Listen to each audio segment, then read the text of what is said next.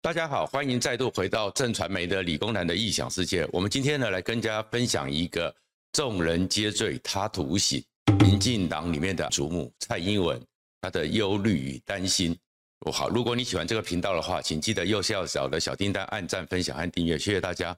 为什么会讲到是蔡英文她充满了忧虑和暗担担心呢？然后为什么说她会是众人皆醉他独醒呢？现在是有一个情况。就是说，我们知道说疫情已经降温了，降温的疫情之后，政情不断的升温，而在不断的升温里面呢，会关切到蔡英文会不会变成是提前跛脚，朱贞昌内阁会不会受到冲击，甚至要政权改组，然后当然还有就是这个四大公投，而这四大公投呢，只剩二三十天的时间了，然后接下来就是一个终于有一次是中二选区有总统级的规格。全台湾几乎都在关注，而且甚至关注程度比四大公投还大的，就是严宽恒和林静怡之战。然后接下来这两个过去之后，过完年了，会不会有内阁的改组？蔡英文取得了六都提名直接的一个征召提名权之后，他怎么去布局这个民进党的六都？而这样的气势之下，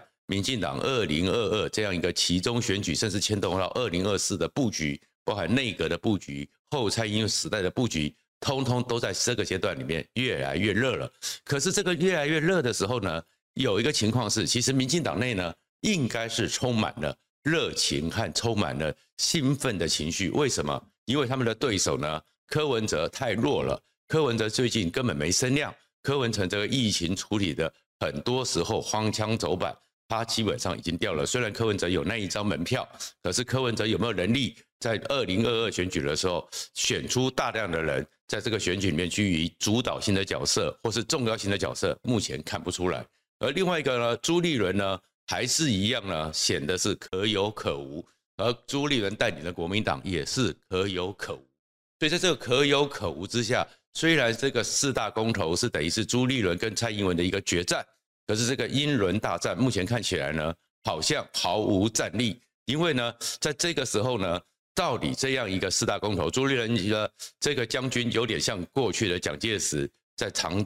在整个徐蚌会战的时候一样，一下子说四个山头通通要攻下，一下说两个山头攻下来，两个山头随便，一下子又这样子，一下这样子，然后他的军队呢号令要集结，可是好像他的军队大军根本不知道在哪里。怎么讲呢？比如说现在还有人关心到罗志强还有没有在睡吗？罗志强还在睡，跟谁陪睡呢？然后再过来一个情况是，朱立伦的战车到哪里去了？他不是要由南到北要行脚吗？要行脚要号召凝聚力量吗？可是他那台战车没人知道他在哪里。然后他不是要办一二一八场的地方说明会吗？可到现在为止，到底办了几场？到底办了什么？包含是桃园市的某个国民党的议员呢，说他有办，他办的方法是说在街头里面开讲，然后有两三个人来听他讲，这样子叫做有力量吗？甚至于在台中那边呢，哦，江启臣他们也主办了一个四大公投说明会，可是完全的喧宾夺主，因为在整个四大公投说明会，江启臣和胡志强通通在那边讲的是讲严宽恒，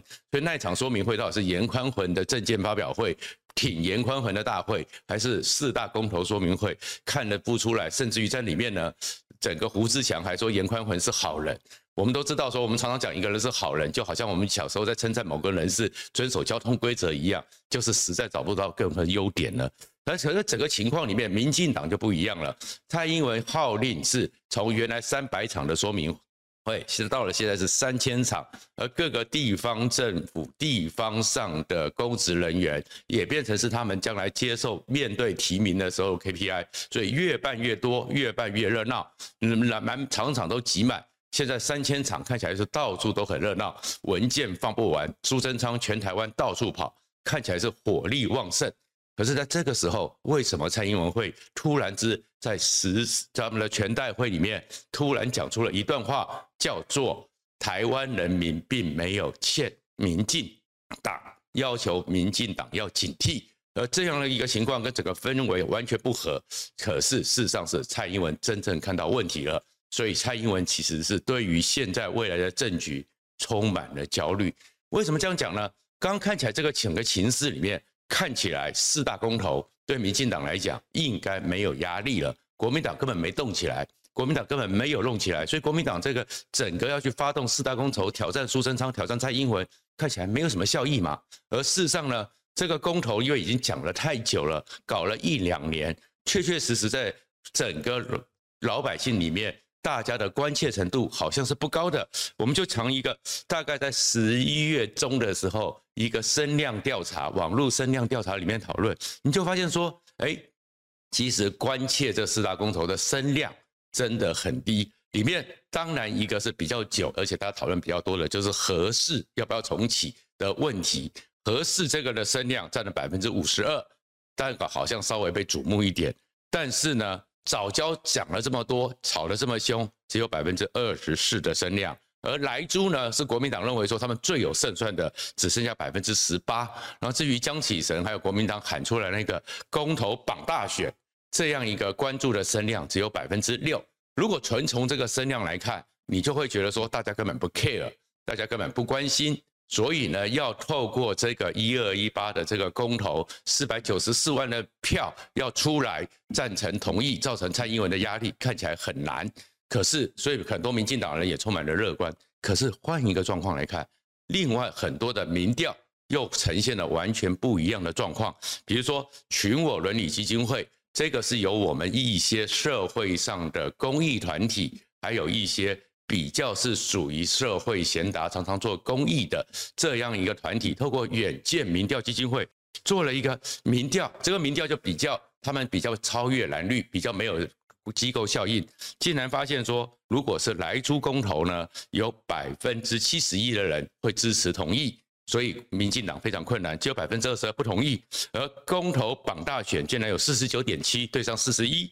核四是四十八点一对上四十点三，然后当然藻礁是四十五点二对上二十八点三。如果照这来讲是四比零，民进党非常难看。我们现在还可以讲这些民调，是因为十天之内不能讲，现在讲还是没有问题的。我们录影时间远远在二十天之前，所以请各位不要看到之后，在后面看到的时候来故意找我们的麻烦。我们完全遵照法规，我们是最守法的。然后呢？可是这里面另外一个情况是，你说有这样一个状况之下，可是前面讲的那个声量讨论低非常低啊。可是像 T 台，像很多的民意调查基金会，或者是像美丽岛电子报，他们去调查都有六成以上。像十一月十五六号左右，T 台里边的民调里面，百分之六十二的人都说一定会去投票。可是这个情况就跟所谓的声量和讨论好像有个误差，然后就跟国民党里面完全是气若游丝。这个情况有个误差，这边出了什么状况？如果你很仔细的去看，就代表着其实对于这个民进党的这个四个政策，这个四个公投里面，社会上恐怕是有一群远远不是因为政党力量，不是因为政党动员，而是早有定论。而这样一个早有定论的情况。这个情况之下，不是民进党你现在发动那个所谓的中央图房三千场的说明会，巩固你们的云端里面、你们的同温层里面这些基本群众可以撼动的。社会上有远远大于国民党和民众党加起来力量，对于这四大公投自有定见，而这些定见是对民进党和蔡英文不利的。所以蔡英文是看到了这个现象，所以才会特别在全代会里面特别警告民进党说。要谨慎，要沟通，要更诚恳的去跟老百姓和民众说明，因为更重要的是，千万不要傲慢。台湾人民没有欠民进党，而民进党要去反思的是，你们有没有在台湾人民给你这么大的政治授权之后，欠了台湾人民，欠了台湾社会。而另外一个呢，也在提出这件事情，就是台湾社会其实很讨厌一件事情。因为我们知道，在中国大陆现在是他们共产党百年。中国大陆有个口号：没有共产党就没有新中国。可是，一个民主国家、一个民主社会，不可能有说没有民进党就没有新台湾，没有民进党就没有台湾民主，没有民进党就不会有防疫。因为所有的成果都是人民共同群策群力。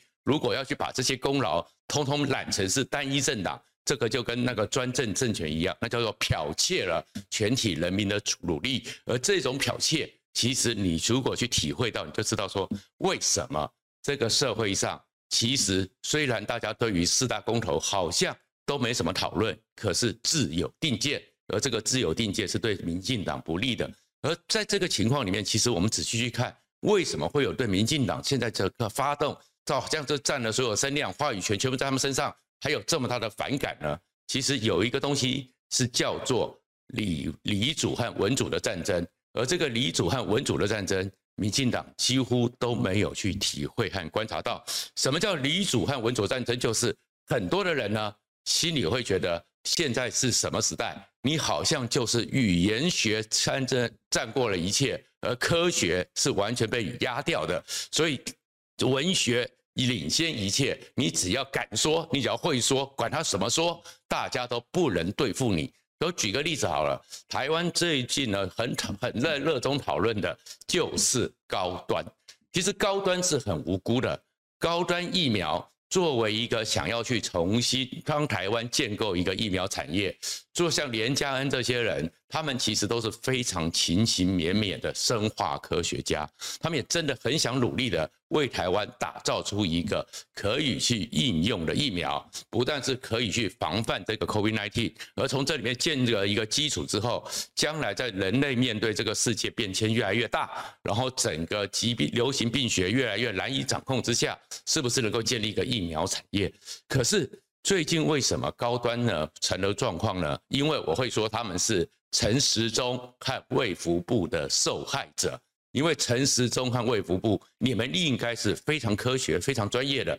但是你们在搞文学，搞到高端成为你们搞文学的受害者，怎么讲呢？好吧，现在高端打得很两剂的人也不少，那打了两剂的不少，那不是一直讲说高端很厉害吗？高端很好吗？高端跟美国的莫德纳是孪生兄弟吗？可是到现在为止，只有四国准许我们认可我们的打高端的。那我们有很多的人当时在爱护台湾、爱护高端的情况之下打了高端。如果他不出国，那也许还没有压力，但是总是要出国吧？不管你是年轻一点的，可能三十几岁要出国办点工，或者是你要出国旅行，或者是你学生要出国留学，你进不了美国，你不进不了很多国家，那怎么办呢？所以就有一个史无前例的叫做世纪帝国，就是。那现在的卫福部就讲说，好吧，那打完两剂高端的，你要出国，可以在 A 利、莫德拉和 BNT 里面，你再选打两剂。那可是这个情况出来之后，很多人就疑虑啊，那你的根据在哪里呢？疫苗打到身体上，疫苗不是先前讲说都是一个科学吗？说先前的时候呢，像国民党那时候有些人在那边对国品国药啊、科兴很有兴趣的时候，你就讲他们不科学，然后大家社会上觉得是确实不科学，因为科兴和国药都没有科学数据嘛。那高端以后打完两剂再打两剂，这个算什么呢？结果没想到我们的卫福部、我们的指挥中心一下子出来讲说，这个呢是补打，一下子讲说叫做追打，然后一下子又讲做加打，然后甚至于是柯文哲讲说叫做重打，然后社会上有些人叫做白打。那怎么说搞了半天之后，你到底这样子打进去疫苗，再多打这两剂，打完高端之后再打这两剂，那你作为一个决策者，作为一个卫生主管单位、卫生科学的生化科学的主管单位，你总拿点数据吧？就出来告诉你说，目前没有数据，目前只是推估。因为整个还说了是说像高端疫苗呢，跟流感疫苗一样，英国是做个研究说它是蛋白，所以呢，你可以这样子打下去，这个简直叫鬼扯，理工人根本听不下去。不要讲理工人，有点科学常识的人都不知道。因为英国做的实验是什么？是打完 COVID-19 同时打流感疫苗，是不是可以？他们确实有做个实验，但是那个是整个 COVID-19 和流感疫苗。那你现在是留 COVID-19 之后再打 COVID-19，你说它叫做蛋白，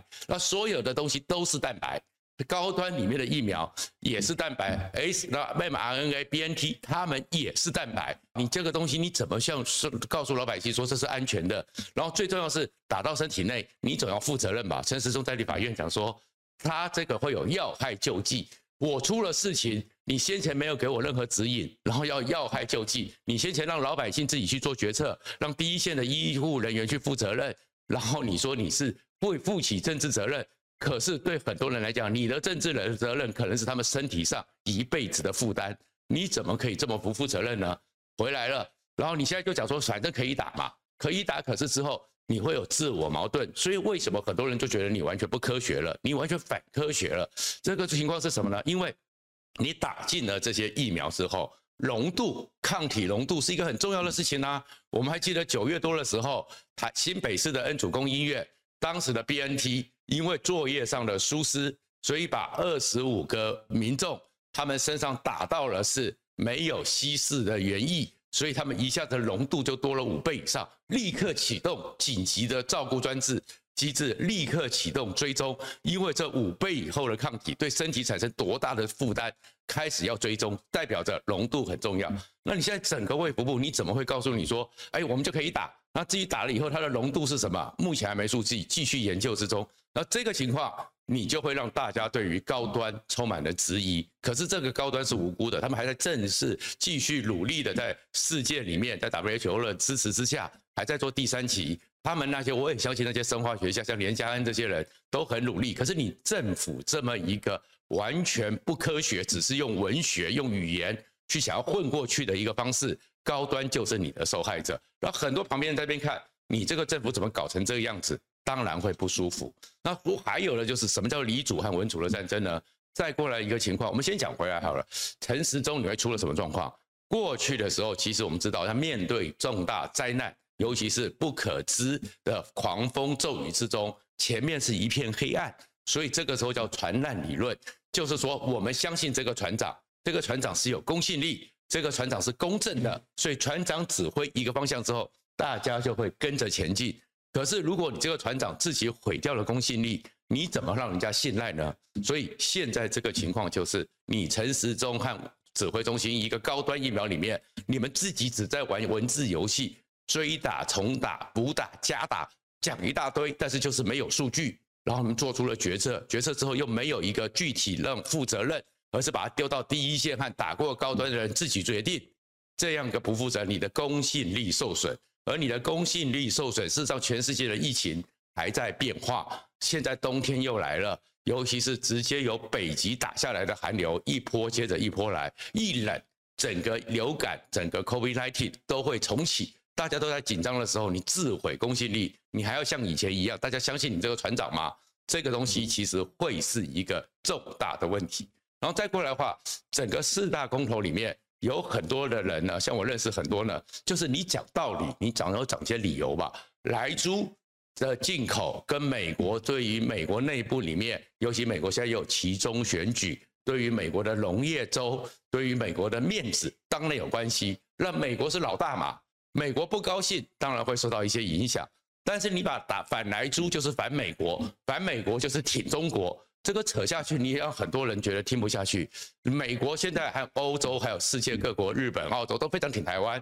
我有原原因，除了战略位置，除了中国的扩张野心之外，还有一个状况，就是因为台湾有台积电，所以我很多理工的朋友，在竹科的朋友就会问一个问题，请你告诉我，美国会为了我们不吃美国一条猪？就放弃了整个台积电，美国就会放弃台湾吗？一条猪换台积电，美国会有这么不理智吗？所以你民进党用那个梗图不断的去这样子搞，大家会觉得受不了。三阶还有核四的问题也一样，人员当然是一个状况，可是你民进党从来没有好好的去处理人员政策，偏偏一直在搞人员政治，不断的发动的就是恐吓。如果你不接三接，北部就会缺电，南部就不送电。是这样的讲法，你不是在恐吓吗？你敢不送电吗？竹科缺电，谁会倒霉？但是现在就在为了选举，用这个人员政治不断的恐吓，所以都会引起反作用力。而这些反作用力，其实都会慢慢的在社会上，很多不是那么平常，你们文组在搞的那些政治上的训诂学、语文学的人，那些学理工人都在看说，你鬼扯这么多，你把老百姓当成了什么？你在绑架、胁迫老百姓。这个一个情况之下，就会造成一个反感，而这种反感里面呢，就是因为你傲慢，因为你高高在上，因为你不愿意跟老百姓沟通，啊，包含是说所谓的绿人，任何一个有学过基本理工的都知道，绿人不是稳定的能量，绿人当然可以发很大的量，但是有太阳就有太阳人，太阳变少了，太阳人就变少，然后有风就有风人，风变少了，风力就变少，所以绿人当然是一个趋势。可是这样一个绿人，他不能当机载电力，他不能当非常需要精密的，像台积电的他们那些紫光科技，像整个工厂生产线，或者我们精密雷达，他们要的是机载电力，所以机载电力就是目前全世界就是火力。那当然，如果有没有核能，那就算核能，全世界走的是新核能。但是你呢，就一直讲说绿能就是绿能，然后你这个过程中你也可以，那就专电专用，你就去重新去做输配线，让这个输配线里面让绿能去提供需不需要那么精准、那么成稳定的电，然后把现有的火力那些机载电力专程给我们的军事、国安还有重要工业，你也没做任何输配线的变动，然后甚至于在这个整个攻击里面又发动攻击，说什么？绿能一度五块多，然后呢，台电就是我们的钱，要免无穷的去提供，然后呢，整个情况之下，我们一般发电是二点几，我们一直在补贴绿能，那也可以嘛，我们走一个政策的趋势。可是那输配线，你总该负责吧？你总不能说这些厂商吃尽了一切好处，然后就说什么是台电垄断输配线，这又是鬼扯了。因为二零一七年七月明明通过了新电业法。整个输配线，民间厂商也可以做，但是因为输配线它是一个新 cost，它是一个沉没成本。我们光做一个，当时因为七二九大停线的六输就花了六七千亿，没有厂商愿意做，你就要台电吃，然后台电不吃，就开始骂台电，骂台电。其实台电赚的钱都是我们老百姓的钱，整个这个情况里面都造成反弹。所以其实蔡英文是有看到民进党最近的这一批当权者。在天天发动中央梗图的人，其实，在社会上已经累积了很多的反感，因为他们非理性，他们不谈科学，他们只讲文学。但是不要忘了，在台湾过去读书的时候，五成、六成，甚至像我们那个年代七成，都是学自然科学的，都是学理组的。他们总是要看数据。他们科学是什么？科学是拿出来之后可以重复检验。只有文学是可以你运用之妙，存乎一心，心领神会。你每个人感悟不一样。但是今天民进党太多的人，他们的宣传部队在处理科学问题，都只会用文学，包含连陈时中，包含指挥中心在高端的这个情况下，都是这样子反扑一定出来。那当然还是二三十天的时间，民进党还可以在这个时候冷静下来，听听蔡英文的苦苦口婆心，好好的沟通，好好的拿出证据，好好的拿出实物。台湾人是理性的，只要你们讲的是。真正有科学道理的，你们还是可以过关的。谢谢大家。